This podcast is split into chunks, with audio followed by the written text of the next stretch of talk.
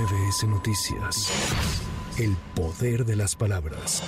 En estos momentos el presidente López Obrador da su quinto informe de gobierno desde la ciudad de Campeche en la que mencionará los avances de su penúltimo año de gobierno. Por eso decidí rendir este informe desde Campeche, porque es de los pueblos y de los estados que más han aportado al desarrollo nacional, sobre todo porque durante muchas décadas Campeche fue el principal productor de petróleo y esa contribución permitía integrar el presupuesto nacional. Se prevé que al concluir el informe, el presidente López Obrador realice un recorrido de supervisión del tren Maya desde la estación de Campeche a Yucatán.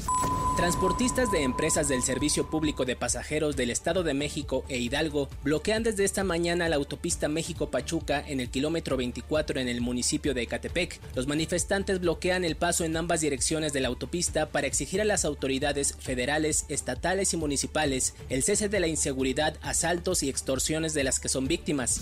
Profesores de la Coordinadora Nacional de Trabajadores de la Educación, la CENTE, se congregan en las inmediaciones del Monumento a la Revolución en la capital del país para llevar a cabo una marcha rumbo al Congreso de la Unión, donde exigirán una mesa de diálogo con diputados para pedir mayor presupuesto a la educación en los estados y matrículas a nuevas generaciones de normalistas.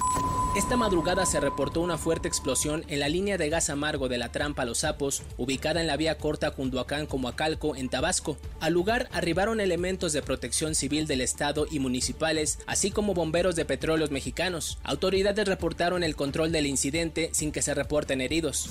Para MBS Noticias, Giro Montes de Oca. MBS Noticias.